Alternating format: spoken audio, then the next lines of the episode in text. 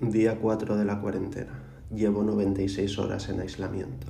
No sé cuánto más podré aguantar. Hoy he tenido que salir al exterior. Quería comerme un bocadillo. Estaba buenísimo.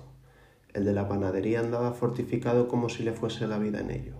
Resultaba curioso ver cómo los estantes de patatas fritas hacían de muro de contingencia. No sé hasta qué punto la poca civilización que queda en el exterior permanecerá tranquila. Los ánimos parecen calmados y las calles continúan desiertas. He visto en la azotea de enfrente cómo tres individuos se mantenían encima de un tejado, manipulando lo que parece ser cable eléctrico o eso parecía. No sé si interpretar cuerdamente a mi mente después de cuatro días de reclusión. Mis fuerzas se ven mermadas, pero todavía tengo buena condición física gracias a mis ejercicios diarios. Por ahí he leído que a 27 grados el virus no sobrevive.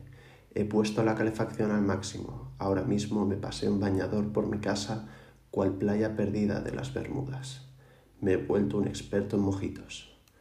Tengo que buscar una distracción para estos días. Creo que mi vecina de abajo empieza a inquietarse por los estruendosos golpes a la hora de hacer ejercicio. Suerte que no he decidido jugar a la petanca en el salón.